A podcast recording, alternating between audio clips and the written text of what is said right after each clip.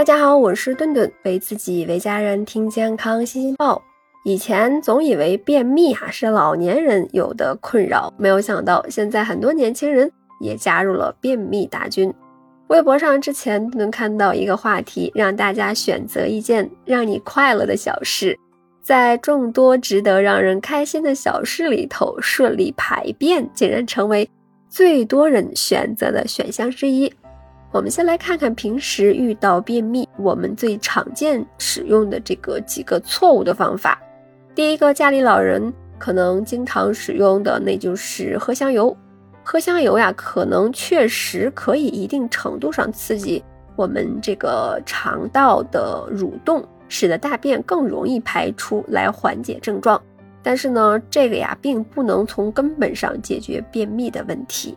更重要的是呀，香油它很容易使得被我们身体所吸收的油脂，那长期便秘要是天天都是使用喝香油来解决，那便秘可能没有解决，高血脂啊、肥胖症就会找上门来了。还有人喜欢用喝蜂蜜水来解决便秘，蜂蜜水里面含有大量的果糖和消化酶等物质，这些物质呢能够促进食物发酵，那从而软化大便。但是呢，如果是想单单依靠蜂蜜水达到通便的效果，每天呀至少也得喝三两蜂蜜。那如果蜂蜜量少的话，那其实是喝一杯白开水是没有什么区别的。每天喝一点五升到一点七升的水，甭管是蜂蜜水、柠檬水还是凉白开都行，连吃饭的时候喝的汤、豆浆都可以算上。那每天就见缝插针的喝。多喝水呢，它可以预防便秘，必不可少的一步。那还有一种水果，从小呢家长就让拉不出粑粑的我吃，那就是香蕉。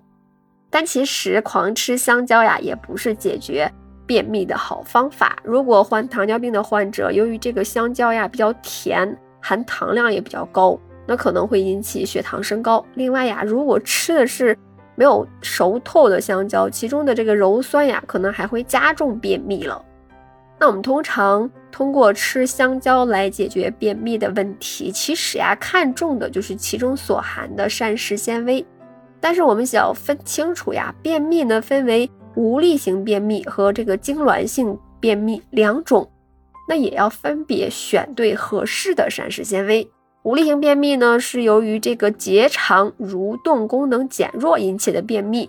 这个时候呀，我们就可以增加非水溶性膳食纤维，也就是我们平常所谓的粗纤维的摄入，多吃蔬菜杂粮，促进肠胃蠕动，从而减轻便秘的症状。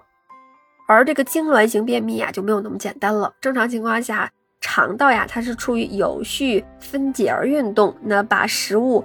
一节一节的从消化道近端推向远端，最后排出体外。但是呀，如果是分节运动紊乱了，食物就没有办法在消化道正常的通行，然而呢，就会引起痉挛性的便秘。如果是这类便秘的患者呀，顿顿就不建议多吃蔬菜和杂粮了。那因为呀，这样会刺激肠壁，使得这个肠壁痉挛加重腹痛。这个时候呀，就要选择多吃水溶性的膳食纤维，比如说香蕉、桃子、苹果等食物。那除了多喝水补充膳食纤维，那平时生活习惯对于便秘的预防缓解也是至关重要的。比如说排便的时候不要看手机，并且呀，慢慢的养成晨起排便的习惯，因为这个结肠活动在晨起呀是最为活跃的。每天增加适量的体育锻炼，那尤其是增加腹部锻炼，那可以让排便呀更带劲儿。